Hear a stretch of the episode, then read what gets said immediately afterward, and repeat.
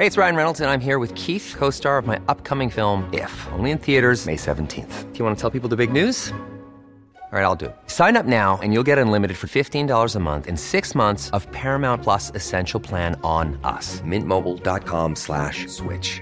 Upfront payment of $45 equivalent to $15 per month. Unlimited over 40 gigabytes per month. Face lower speeds. Videos at 480p. Active Mint customers by 531.24 get six months of Paramount Plus Essential Plan. Auto renews after six months. Offer ends May 31st, 2024. Separate Paramount Plus registration required. Terms and conditions apply if rated PG.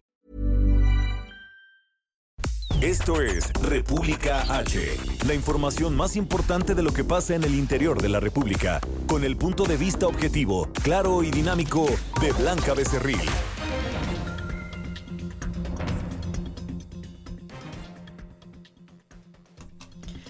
Hola, ¿qué tal? Me da mucho gusto saludarlos este 2 de enero ya del 2020.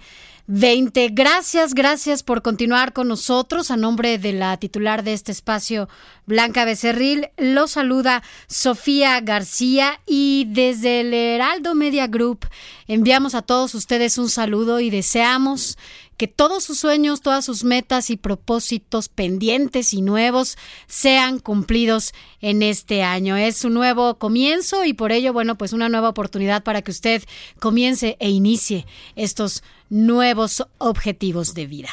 Por lo pronto, bueno, pues los saludamos desde la Ciudad de México, aquí en el 98.5. En Guadalajara enviamos un saludo cordial también ah, desde el 103 100.3 FM allá en Guadalajara, en San Luis Potosí 93.1.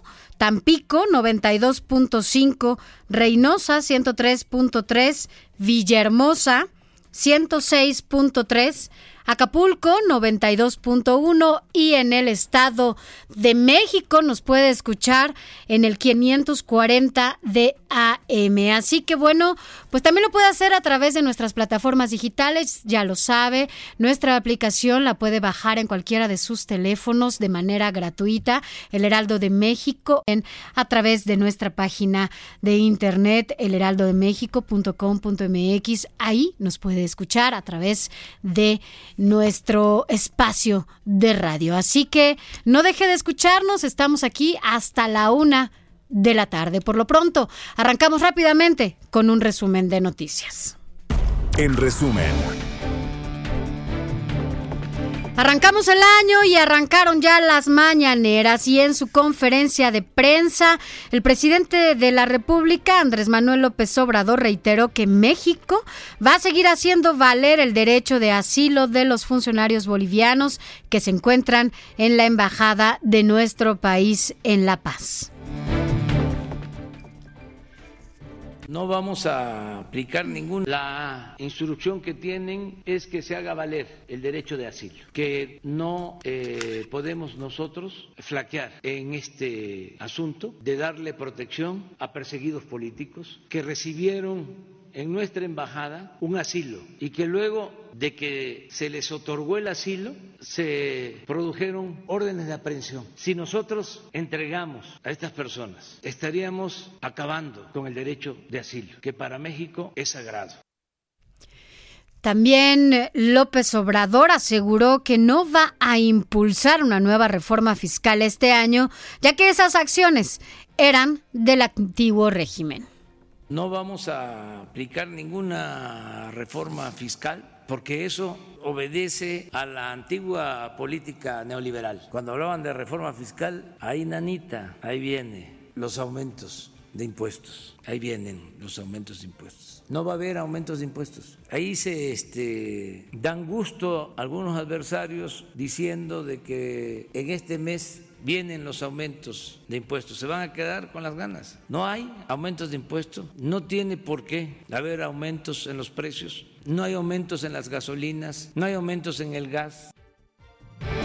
Esto, es lo que dice el presidente, pero al comienzo de este 2020 entraron en vigor las cuotas actualizadas del impuesto especial, es decir, si hay un puesto especial, sobre producción y servicios a las gasolinas, cigarros y bebidas saborizadas, anunciadas por la Secretaría de Hacienda, por lo que se espera incluso un nuevo gasolinazo.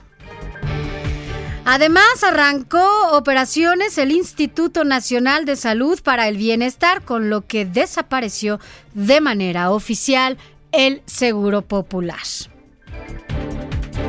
Y aquí en la Ciudad de México ya comenzó a aplicarse la reforma al artículo 25 de la Ley de Residuos Sólidos, la cual establece la prohibición de la entrega de bolsas de plástico de un solo uso. Ojo, porque aquí se hablaba de algunas multas para quienes tuvieran estas bolsas. No, las multas y sanciones son para quienes vendan y distribuyan estos plásticos. Y en información internacional, en Irak, partidarios de grupos paramilitares pro-Irán se retiraron de la Embajada de Estados Unidos en Bagdad luego de que intentaron ingresar por la fuerza. Y mire usted, el Papa Francisco se disculpó por haber golpeado en el brazo a una mujer que lo agarró de la mano cuando realizaba una caminata en la plaza de San Pedro. Lamentó, dijo, haber dado un mal ejemplo esto porque dijo que perdió la paciencia. Un juez de Bélgica suspendió la orden, la euroorden en contra del expresidente catalán y líder independentista Carles eh, Puigdemont, por la que debía pronunciarse sobre un proceso de extradición a España. La nota del día. Vámonos rápidamente a nuestro recorrido por la República. Es que ya ya a tan solo unos minutos de que arrancara el 2020, antes y después, ya se dio la primera balacera del país. Y fue allá en Nuevo Laredo, pero para conocer los detalles eh, nos enlazamos con Fanny Herrera. Perdón, vámonos primero a Zacatecas. Vámonos primero a Zacatecas porque en Zacatecas, bueno, pues ya se dio este primer enfrentamiento en uno de los penales más peligrosos allá en Cieneguillas. Se dio uno el 31, eh, Fanny, eh, tú me dices si es así, el primero el 31 y uno más hoy por la mañana. ¿Qué está pasando allá en Zacatecas? Fanny Herrera, muy buenos días. Tardes ya. Buenas, buenas tardes, así Muchas gracias. Mira, pues este, lo que ocurrió este pasado 31 de diciembre eh, fue una riña en donde 16 internos y 5 más resultaron heridos. Y durante esta mañana se citó la segunda riña durante la semana, donde ya suman prácticamente 17 muertos y 10 heridos, porque el día de hoy murió una, una persona, según este, nos informa el secretario de Seguridad Pública, donde esta persona muere por aplastamiento, pues ya que dice, ya que se dice que los internos durante la riña quitaron una puerta y le aplastaron la cabeza con la y por la presión pues perdió la vida. El presunto móvil por el cual hoy perdió la vida esta persona fue por una presunta traición de, que se dio en esta riña pasada del 31 de diciembre, prácticamente a concluir ya el año entonces, pues terminamos el año con una riña iniciamos el año con otra segunda riña en menos de en menos de tres días. Lamentable que esto esté sucediendo. Muchas gracias, Fanny. A ti, seguimos informando. Gracias, Fanny Herrera. Y justamente para saber a detalle qué está pasando y las autoridades cómo están controlando este conflicto al interior de este penal, agradezco que esté con nosotros a Ismael Camberos, es el secretario de Seguridad en Zacatecas. Secretario, muy buenas tardes. Buenas tardes, Sofía, a sus órdenes. Gracias. ¿Cuál es la situación actual allá en el penal de Cieneguillas? Mire, la situación actual ahorita tenemos nuevamente una revisión, ya que esta mañana se volvió a suscitar otra riña. Es una riña que dejó como saldo otra persona privada de su libertad fallecida y cuatro lesionados. Esta vez fue una riña a golpes. Lo que está pasando es que de las personas privadas de su libertad se están acusando de traición por el evento del, del día último y, tenemos esa, ese, ahorita esa situación. Ahora, ¿qué está pasando con el sistema penitenciario? ¿Por qué están de nuevo sucediendo este tipo de conflictos al interior de uno de los penales? Ustedes lo saben, uno de los penales más peligrosos y más conflictivos en el país. ¿Cuáles las acciones preventivas para que no suceda esto?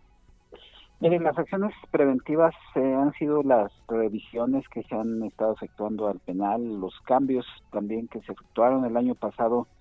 trasladamos 267 reos al penal federal de Ramos Arizpe en Coahuila, pero el, el problema del penal es que aquí al interior están cinco, eh, bueno, los, los personas privadas de su libertad son afines a cinco grupos delictivos que tienen rivalidades y por eso se dan estas líneas. Ahora, en estas revisiones que usted menciona, también ustedes han encontrado, casi en todas ellas, todo tipo de armas y, y teléfonos celulares. Eso no tendría que estar pasando. No, no tendría que estar pasando en cada cada que se detectan este tipo de objetos prohibidos se denuncia al, a la, al Ministerio Público para que se realice la investigación correspondiente. ¿Y qué pasa? ¿Por qué se sigue dando entonces, secretario? el, ¿Qué pasa con el director del penal, con las autoridades competentes en este sector?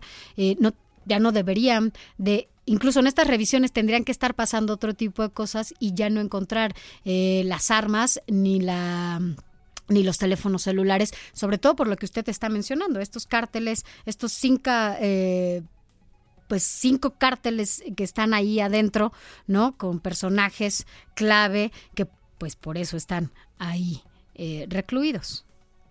Bueno, esa es una de las situaciones, que tenemos una población que no es acorde al nivel de seguridad que tenemos en el penal de Cieneguillas. El penal de Cieneguillas está considerado de mínima mediana seguridad. Eh, tenemos aquí personas privadas de su libertad de que son líderes de grupos delictivos a nivel estatal y a nivel regional y que son considerados pues de alta peligrosidad. Entonces, esa es una de las de las circunstancias. Otra circunstancia también es que se pueden introducir estos estos eh, objetos prohibidos muchas veces pues con puede ser con la complicidad de personal como custodios o, o, lo, pueden ocultar en, en, algunos objetos que... Pero las revisiones son, exhaustas, ¿no, secretario, cuando entran a este tipo de penales, sobre todo a la gente, a familiares? Las revisiones se hacen de acuerdo a los protocolos y también pues de acuerdo a la capacidad del penal. Como le decía, este penal fue construido hace 32 años para otro tipo de delincuencia. También sus, su aduana, digamos, no, no, no cuenta con con los, los aparatos más modernos que pudiera que quisiéramos tener y eso también eh, hace que aunque estas revisiones se den no son tan eficientes. ¿Qué sigue, secretario? ¿Habrá una limpia en este tipo de personal en el, en el penal? ¿Cambiarán de director? Eh, ¿Moverán algunos reclusos de alta peligrosidad? Mire, ahorita tenemos que hacer muchas acciones, entre ellas las que usted menciona. Vamos a esperar también el resultado de la investigación de la Fiscalía General de Justicia del Estado para determinar responsabilidades si fue una complicidad o, fue colusión o fue algún ah, deficiencias también pueden haber sido de, del trabajo del personal penitenciario. ¿Quién es el mayor responsable, por último? El mayor responsable es su servidor, yo soy el encarga, soy el, están a mi cargo los penales de, de la de la Secretaría de, del Estado de Zacatecas. ¿Y usted asumirá algunas consecuencias si así se sí, Yo, sí, si, se requiere, yo asumo las consecuencias y, estoy trabajando pues para que eh, tener un control sobre este hasta donde lleguen las consecuencias renunciaría a su cargo sí claro que sí claro que sí nosotros los servidores públicos sabemos que desde que llegamos este, estamos sujetos a eso Secretario, estaremos al pendiente y gracias por tomarnos las llamadas. Ismael Camberos, secretario de Seguridad de Zacatecas. Muchas gracias. Hasta luego. Y bueno, mire usted, de Zacatecas nos vamos hasta Tamaulipas con Carlos Juárez, porque también ahí se vivió no solamente la violencia, sino el pánico de la ciudadanía allá en Nuevo Laredo por esta balacera con la que se abrió el 2020 en aquel estado. ¿Cómo estás, Carlos? Buenos, buenas tardes. Hola, ¿qué tal, Sofía? Muy buenas tardes. Un gusto saludarte a ti y a todo tu auditorio. Así es, durante la tarde del 1 de enero se reportaron varias situaciones de riesgo en la ciudad de Nuevo Laredo, Tamaulipas, ante lo que el gobernador Francisco García Cabeza Vaca aseveró que no habrá tregua contra los violentos. Hasta el momento se habla de por lo menos unas tres personas fallecidas, así como también dos personas eh, civiles ajenas a los hechos lesionadas. Cabe señalar que las personas que han reportado como muertas al parecer son presuntos delincuentes. Los hechos ocurrieron luego de que una célula delictiva perteneciente al cártel de Noreste atacó balazos a los elementos de la policía estatal en el hotel Villahermosa, en donde se hospedan estos efectivos. Ante ello, el gobernador Tamaulipas aseguró que hasta el momento eh, no habrá tregua contra estos violentos, así lo manifestó a través de su cuenta de Twitter. El mandatario manifestó que su gobierno utiliza todos los instrumentos que tenga a su alcance para continuar enfrentando a estos criminales. Cabe señalar que incluso también eh, la vocería de seguridad pública en el estado de Tamaulipas asegura que ha habido resistencia por parte de los presuntos criminales a las acciones de la policía estatal. Además, cabe señalar que también efectivos de la Secretaría de la Defensa Nacional fueron agredidos en el municipio de Ciudad Mier, también ahí en la frontera. Hasta el momento eh, se habla de un reforzamiento en la seguridad en la frontera tamaulipeca para controlar este tipo de situaciones, Sofía. Pues lamentable, Carlos, cómo eh, abren este 2020 allá en Nuevo Laredo. Nosotros estaremos al pendiente de todo lo que suceda allá y cuál la postura también de lo que sigue del gobierno de Tamaulipas. Un abrazo, gracias, Carlos Juárez. Estaremos muy al pendiente de la información. Muy buenas tardes. Buenas tardes.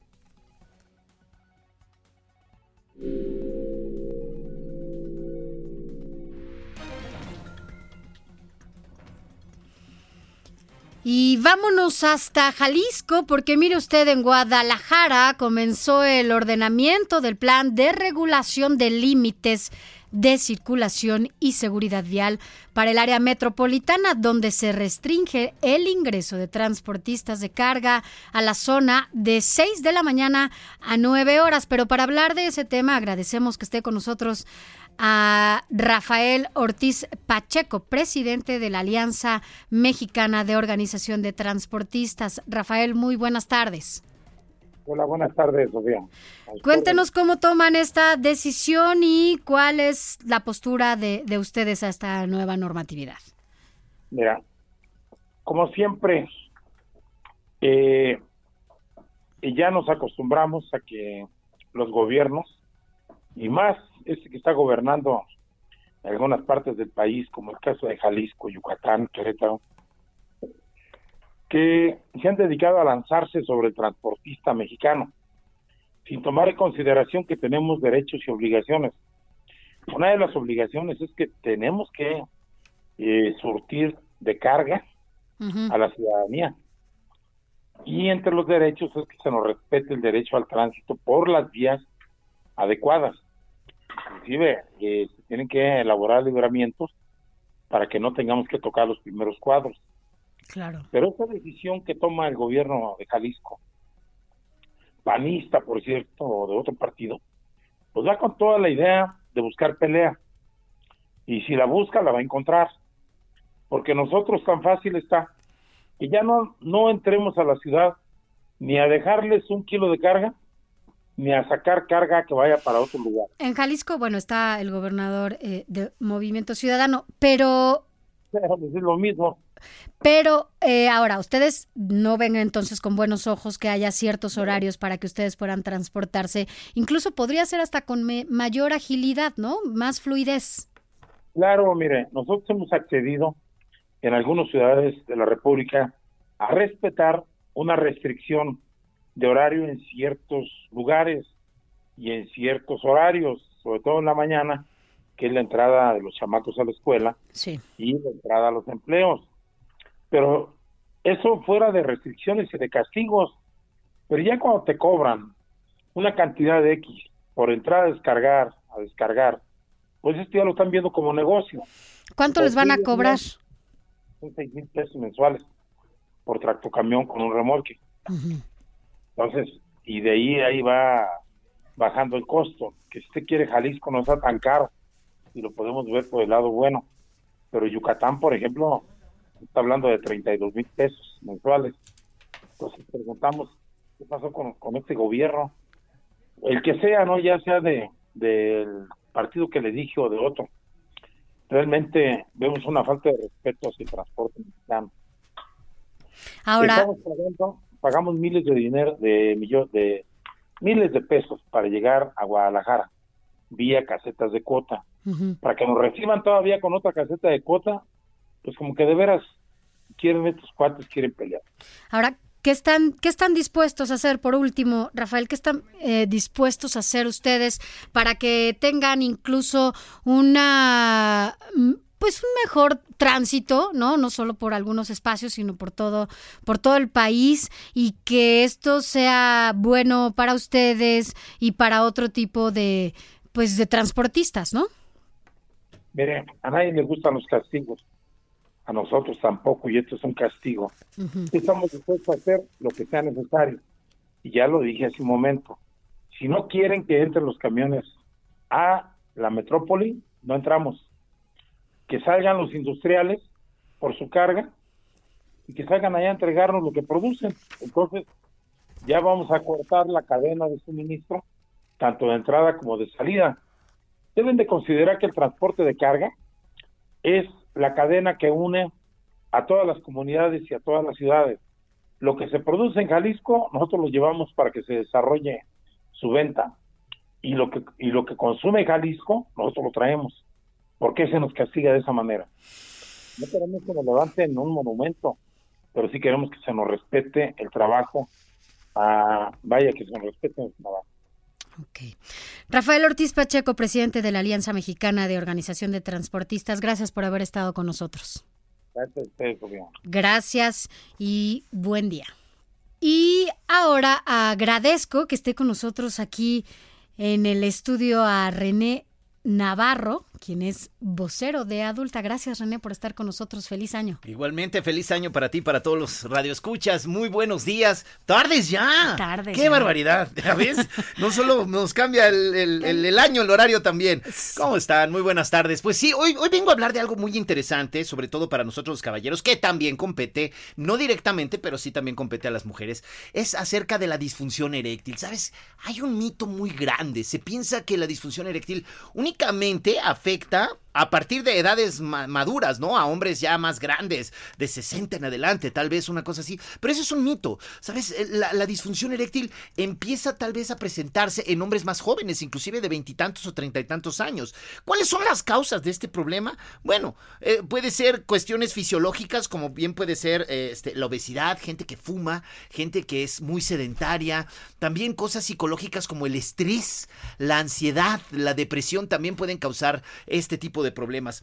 Y ahora, eh, es, es, un mito, ¿no? Primero que el primer mito que les vengo a desmentir es que esto en realidad le sucede solo a los hombres mayores. El segundo mito es que las famosas eh, pastillas azules que se han vendido desde hace más de 10 años son la solución. En realidad son un alivio. O sea, velo velo directamente como es. Se toma una de esas pastillas, da un efecto únicamente de unas 12 horas o 24 cuando mucho y es un alivio. Después regresa al mismo problema. Ahora, yo les vengo a platicar de adulta la pastilla negra, que no es un medicamento, es un tratamiento para combatir la disfunción eréctil o simplemente para aquellos hombres que quieren más en sus relaciones íntimas en pareja. Ahora, ¿cómo funciona? Es muy sencillo. Adulta se toma por un espacio de tres meses, como es un tratamiento, hay que cumplir un tratamiento de tres meses, tomando una pastilla un día sí y un día no. ¿Qué va a pasar? Que en las primeras tomas se van a empezar a sentir esos efectos, que son eh, las erecciones que duran mucho más tiempo y erecciones más firmes. Ahora, eso es a los primeros días y cuando se termina el tratamiento a los tres meses, aquí viene lo mejor.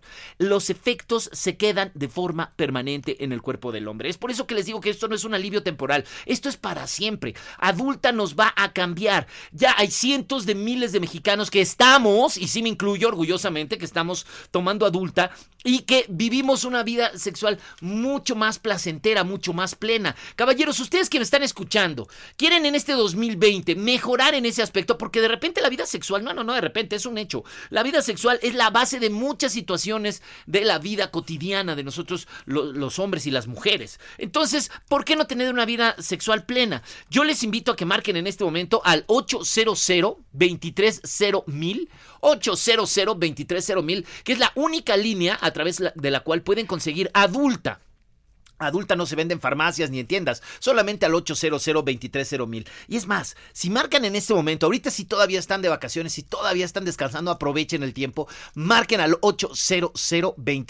mil porque tenemos dos frascos de adulta al precio de uno. Y no solo eso, dentro de este paquete también se les va a regalar Prinex. Prinex, ¿qué es Prinex? Prinex es un tratamiento para prolongar la duración de la relación íntima. Imagínense ustedes, si ya vamos a tener erecciones que duren mucho más, pues ¿por qué no alargar también esos momentos de placer? Y con Prinex también, sin costo adicional, solo pagando el precio de un solo frasco de adulta se llevan otro gratis y además un frasco de Prinex. 800 mil. Los gastos de manejo y envío corren por nuestra cuenta. Todos los paquetes llegan a toda la República Mexicana. Es momento de marcar 800 230 mil. 800 230 mil. Ahí está. Gracias, René Navarro. Gracias. Cero de adulta. Gracias. Saca puntas.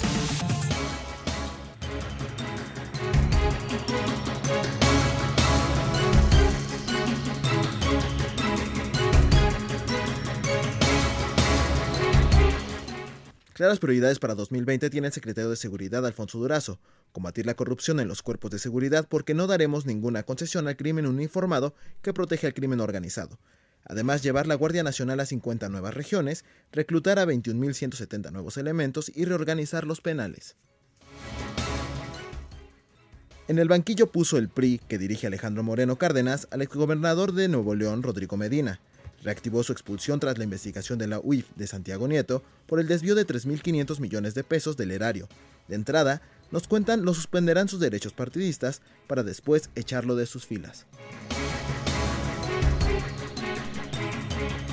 Sergio Sarmiento y Lupita Juárez. Regresamos. Escucha la H. Heraldo Radio.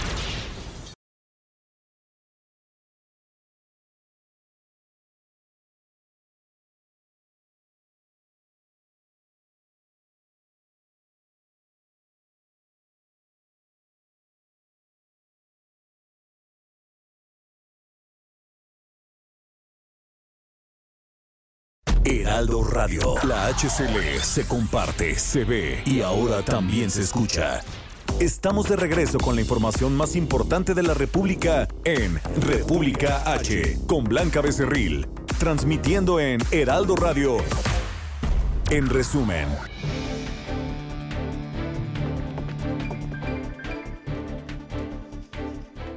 La Unidad de Administración y Finanzas de Seguridad Alimentaria Mexicana reveló que la empresa JetBanca Rental tiene un retraso de 20 días en la entrega de tractocamiones para el transporte de alimentos a 10 estados, por lo que preparan sanciones ya para esta firma. El Congreso de Baja California aprobó cambios en la ley de Hacienda Pública Local para incrementar impuestos a combustibles, hoteles, moteles, casas de empeño, impuestos sobre la nómina y a plataformas digitales de hospedaje. Guadalupe Arzate, directora del Registro de Vehículos del Estado de México, informó que al cierre de este 2019, la dependencia realizó 3.2 millones de trámites de reemplacamiento de autos matriculados en 2013 y años anteriores. La Secretaría de Medio Ambiente del Estado de México suspendió la fase 2 de contingencia ambiental atmosférica para las zonas metropolitanas del Valle de Toluca y Santiago Tianguistengo. La quema de fuegos artificiales para recibir el año nuevo afectó la calidad del aire en la ciudad de Puebla al provocar que llegara a niveles poco saludables por contaminación de partículas suspendidas PM10 y PM2.5.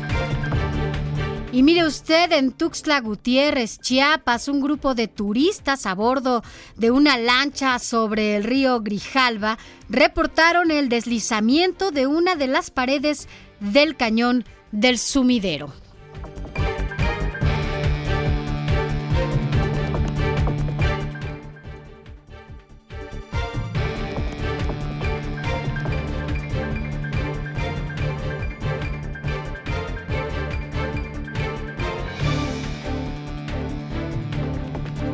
Bueno, vámonos rápidamente con Leti Ríos para que nos cuente, eh, bueno, pues acerca de... Bueno, vámonos rápidamente con Leti Ríos.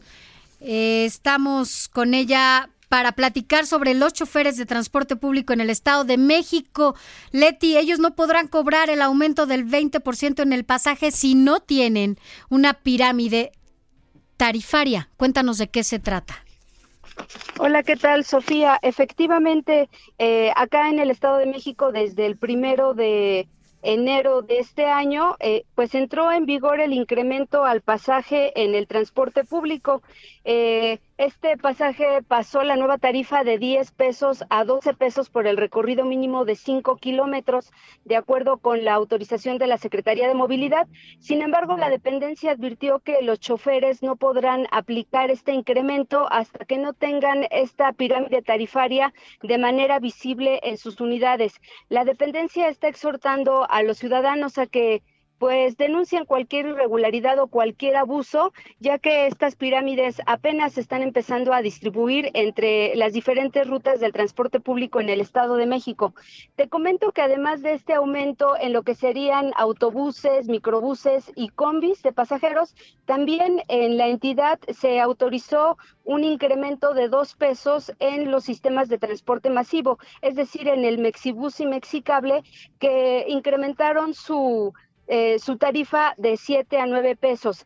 Y en otros temas, Blanca, te comento que esta mañana la Secretaría del Medio Ambiente Estatal informó que se suspenden las acciones y las medidas de la fase 2 de contingencia por partículas suspendidas, eh, fracción MP 2.5 en las zonas metropolitanas del Valle de Toluca y de Santiago Tianquistengo. Esta eh, eh, contingencia ambiental había sido provocada básicamente por la quema de pirotecnia durante las celebraciones de fin de año y bueno, ya con este anuncio, pues eh, eh, en este momento se suspenden también la restricción de, circulación de algunos vehículos eh, que se había tomado como medida para enfrentar esta contingencia.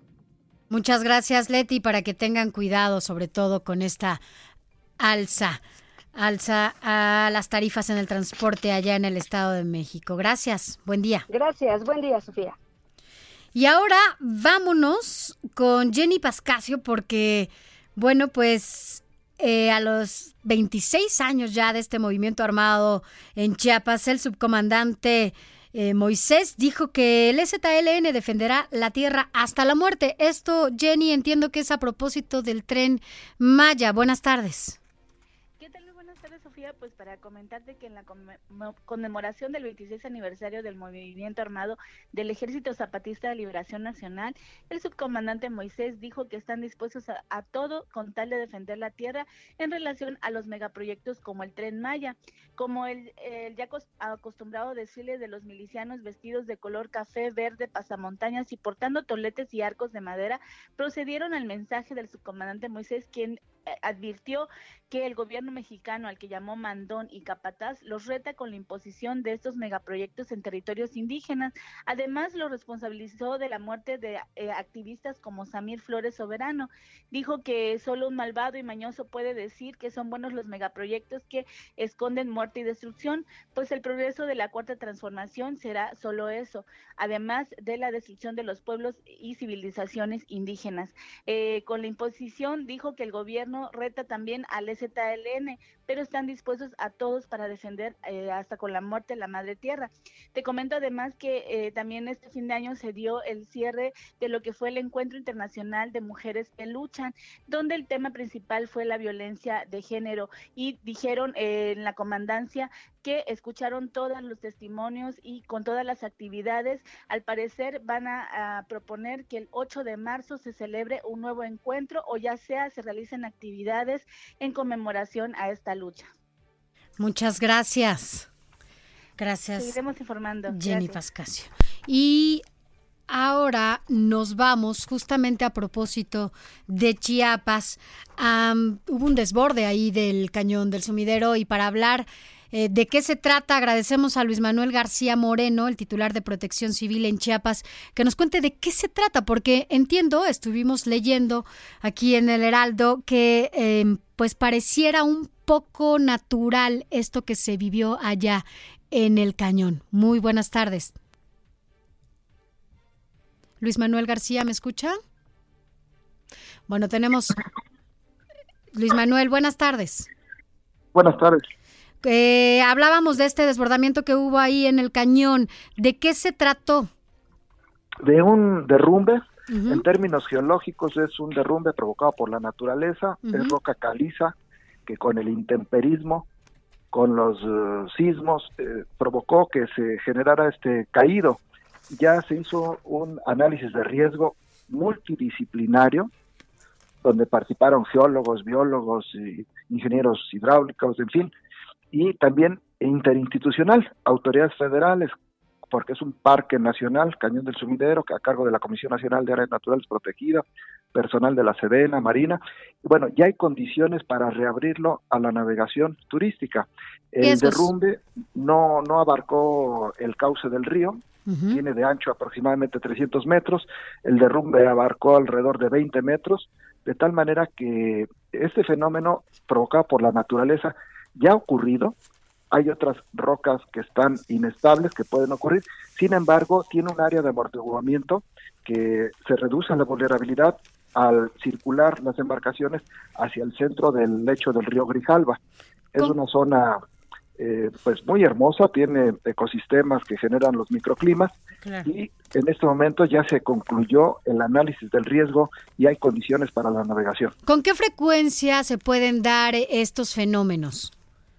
Bueno, en términos geológicos, este cañón del sumidero se generó hace aproximadamente 12 millones de años en la época en la era geológica del cuaternario, del Plioceno, han ocurrido geológicamente en el pasado, así se formó el cañón del sumidero y eh, la naturaleza tiende a estabilizarse, a normalizarse. Sin embargo, la roca caliza es una roca, roca de origen químico generada por o, eh, la naturaleza de ella es el carbonato de calcio que al contacto con el agua se disuelve y esto provoca los derrumbes. Ya no hay riesgo en este momento.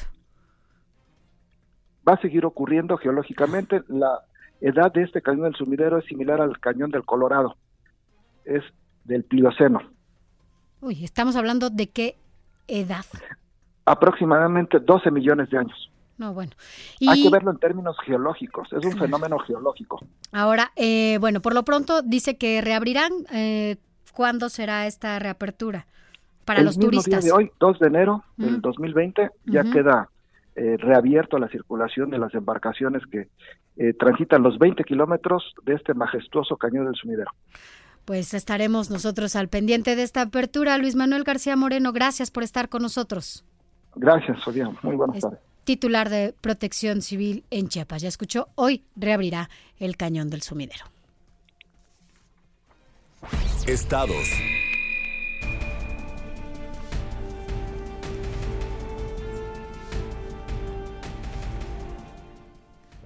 Y bueno, para, bueno, ya le hemos tenido, no ha salido de vacaciones, Fabi, aquí ha estado. Gracias, Fabi Cancino, porque además nos traes con un tema al que le has estado dando seguimiento, eh, además de por los contratos y la cantidad de dinero que se eh, invirtió en ellos, sino porque la gente se sigue muriendo de hambre porque no hay eh, el recurso de alimento que llegue a sus estados y a sus localidades. Gracias Fabi Cancino, editora de Estados de El Heraldo Diario, por, por estar aquí con nosotros. Para hablar ahora de un, que es 1.3 millones de vehículos eh, son los que están frenados para llegar a, a los estados y los alimentos y la gente y todo este tipo de cosas que hemos estado hablando en el transcurso de la semana. Este, bueno, es un poco complejo para saber el número, eh, pero en realidad siguen parados. O sea, el, compromiso es que iban a llegar a unas direcciones de acuerdo con el contrato que firmó Segalmex. Segalmex, exactamente. Iban a llegar a 10 entidades. Y de esas 10 entidades, pues se entiende que de ahí eh, llegaría a las 32 para poder cubrir las 32 entidades. Claro. Entonces, es un poco complejo el número porque originalmente son 100 eh, tractocamiones los del primer los de la primera partida y no cumplieron con todos. Apenas el 31 de diciembre, por la madrugada, llegaron 31, bueno, se completaron en total hasta la mañana los 31, y, y, con esto suman 70 tractocamiones que han entregado, que debían haber sido pues suministrados el 15 de, diciembre a más tardar, ¿no? Y que siguen pendientes. Y que siguen pendientes. Entonces, en vez de llegar a los estados donde están comprometidos, llegaron directo a la Ciudad de México y a partir de hoy, de aquí salen a otros estados. Ahora, dime una cosa, tú nos hablabas de este apenas 3% de penalización que se le dará a, esta empresa, ¿no? Por, por, se da 3% por día de retraso. Por día de retraso. Pero también hablabas de miles de millones de pesos que se les había pagado. Exactamente, apenas fueron, apenas nada más. Apenas. 1.700 millones de pesos solo por estos 100 camiones. Hay otra, otra entrega pendiente que se vence en febrero, que es por 600 camiones. Entonces, pues imagínate la, la gran cantidad que, que recibe esta empresa, ¿no? Pues qué lamentable. Nosotros hemos estado dándole seguimiento aquí por lo que involucra pues la pobreza que se vive en muchas este, entidades de nuestro país y que lamentablemente no están recibiendo el alimento que se requiere, alimento básico, Fabi, el alimento básico que se requiere para a través de este de esta empresa y que bueno, pues pareciera que no les importa. Exacto, y fíjate que la misma Segalmex admite que no solo hay retraso en las unidades, sino en otro tema que también es básico para poder distribuir, que son las cajas. Regularmente las, los tractocamiones tienen, le llaman caja seca, que es como pues el que todo el mundo conocemos, los contenedores que vemos los trailers, y esa es la caja seca. Para este caso tienen que ser unas que le llaman graneadoras, que deben cumplir ciertas especificaciones para que los granos, básicamente, como dice la palabra, pues no se echen a perder y se, puedan ser conservados y demás, ¿no? La misma empresa reconoce que incluso en este tema, eh, Jet, Jetban Car Rental tiene retraso. Y no dice nada. En seis, en cuando menos en seis cajas. Oye, habrá que ver si sí se está llevando a cabo esta multa, ¿no? Y esta sanción, porque bueno, si tanto han, han, cuidado los recursos públicos, ¿no? Si tan preocupantes son eh, eh, estas, bueno, pues los programas sociales, ¿no? Y la gente que, que, que se está pues que sobrevive, ya lo hemos dicho, no tiene esta posibilidad de vivir adecuadamente, sino una sobrevivencia natural, pues no ha podido hacer nada Segalmex. Exactamente. Ni ha garantizado nada. Fíjate que Adrián Arias, que es nuestro reportero del área de mercados, él habló con José Luis Pandal, que es coordinador de la Oficina de la Unidad de Administración y Finanzas de Seguridad Alimentaria Mexicana, de mm. Segalmex. Él estuvo ahí el 31 en lo, en lo, que eran las oficinas de Diconsa, bueno, siguen siendo las Acá oficinas. por el sur, ¿no? Exactamente, en Villa Olímpica. Y eh, interesante lo que le dice, porque admite que hay un retraso de entre 15 y 20 días, habla de que va a haber sanciones, pero no dice de cuáles van a ser las sanciones, ¿no? Incluso también pudo hablar con, con gente de la, de la empresa, de Jetbank Car Rental, que preside este Cuauhtémoc Velasco y este con quien habló también le dijo lo mismo, admitió que estaba la entrega, pero que había una un retraso en la entrega, pero que iban a, ponerse al día, ¿no? Ah. Por lo pronto nosotros pues vamos a seguir en los estados que, que se tiene que llegar. A partir de hoy se supone que tienen que llegar a Morelos, Oaxaca, Querétaro, Jalisco, Hidalgo, Nuevo León y San Luis Potosí. Entonces, pues los corresponsales, y no solo de estos, sino de todos los demás estados, pues estamos pendientes a ver qué pasa, ¿no? Porque este, no podemos hablar de, de que ya se estén cumpliendo, porque si apenas hoy van en camino, pues hay que ver si llegan. ¿Y cuántos? y los que faltan. Exactamente, porque tampoco se habló de cuántos, cuándo se va a entregar los 30 que faltan. Pues bueno, nosotros estaremos aquí dándole seguimiento junto contigo de todo lo que pasa en esta entrega incompleta y con ello, bueno, pues la escasa llegada de alimento básico a las entidades más pobres de este país. ¿Nos vas a platicar también de la pirotecnia? Sí, fíjate que, fíjate que es un, como un, como un poco, si se puede decir, un poco de historia. Sí. Eh, yo creo que en estas épocas ya se debe buscar la imaginación para poder suplir la pirotecnia que tanto daño hace, ¿no? Recientemente Protección Civil emitió un comunicado donde decía que solo en diciembre aumentan 30% las quemaduras en niños por, por, pues, por, fuegos artificiales. Claro. Bueno, pues China fue quien inventó la pólvora, que es la base de, de la pirotecnia, ¿no? Eh, México llegó aproximadamente en el siglo XVI y pues fue aquí, pues super encontraron como lugar fértil, porque los españoles para sus mosquetes, pues utilizaban pirotecnia, y todo lo que es la zona del Popo, pues ahí hay todos los materiales como el azufre para poder crear esta, esta pólvora. Y a partir de ahí como que se ha, se ha venido los juegos pirotécnicos, tenemos una tradición súper arraigada. Hay tres momentos básicos donde se quema pirotecnia, que son este la... El 15. 15 de septiembre el 24 y 31 de diciembre, y las fiestas patronales, que digamos la más grande es el 12 de diciembre. Entonces, es impresionante, en 26 estados se produce este, juegos pirotécnicos, en 26. Sin embargo, está, el Estado de México es el que tiene la mayor producción. bueno, ¿cuántos eh, accidentes y cuántas explosiones se han este, dado allá, ¿no? Por, por viaje, ¿no? Este, eh, eh, solo el Estado de México produce el 60% de toda la pirotecnia en el país. Pero déjame que te cuente que eh, en algunos lados ya está prohibido el uso de juegos pirotécnicos y en otros nada más permiten la venta de 10 kilos de pirotecnia para evitar estos accidentes. Sin embargo, seguimos viendo, por ejemplo, en Acapulco el, Año Nuevo, se iluminó, nadie lo niega, es un espectáculo hermoso, realmente hermoso, ¿no? En Sydney, no sé si viste las imágenes que se transmitieron en televisión, son, de verdad son espectáculos muy hermosos. Pero China otra vez puso... Otra vez, yo lo vi, cuéntanos. ahora sustituyó los pirotécnicos con drones. Sí, dos mil drones. Exactamente, es una cosa impresionante y muy bonita. Para variar. Exactamente, y pues ya también aquí se habían hecho experimentos con luces ¿no? de láser bueno, eso es una buena noticia. Esperemos que pronto lo podamos ver aquí. Yo en lo personal sí creo que escuché menos cohetes en esta ocasión, sobre todo por la casa, y creo que eso también es una buena noticia. Creo que nos falta mucho por hacer, pero esto de los drones es un muy buen espectáculo. Ojalá que podamos ver así esas opciones. Así es. Fabi Cancino, editora de Estados, aquí en el Heraldo Diario. Gracias. Al contrario, muchas gracias. Bonita tarde a todos. Gracias, Fabi. Recorrido por el país. Mire usted, elementos de la Secretaría de Marina proporcionaron apoyo para la evacuación y traslado de 12 personas, entre ellas seis menores que se encontraban a bordo de una embarcación incendiada en las inmediaciones de Isla San Francisquito y Espíritu Santo allá en Baja California Sur.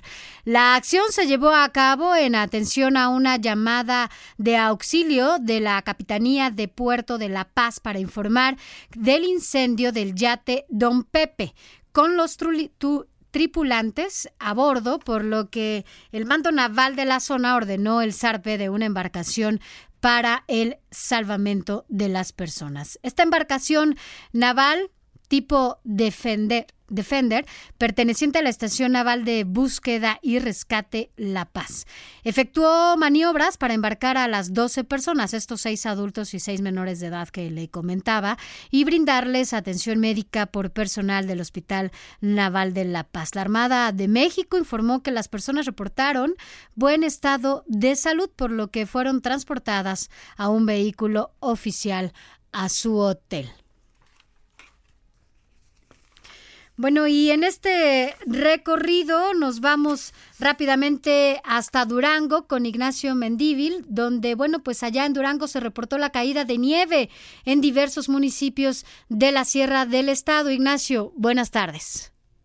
¿Qué tal? Buenas tardes, te saludo exactamente aquí desde Durango. Me encuentro en lo que es eh, la carretera libre Mazatlán, que está cerrada igual que la supercarretera Durango-Mazatlán que está cerrada debido a que 12 municipios presentan aún pues caída de nieve con un espesor no menos de 15 centímetros de altura, por lo cual pues se ha convertido las carreteras en eh, rutas muy difíciles de transitar, resbalosas, con accidentes. Ahorita hay un operativo que se le llama carrusel, que es dejar los vehículos en los acotamientos, unas camionetas de protección civil 4x4 y camiones altos son los que están eh, recuperando a, la población que estaba en tránsito, que venía de de Mazatlán o de algunos poblados para poder eh, traerlos hasta la ciudad capital.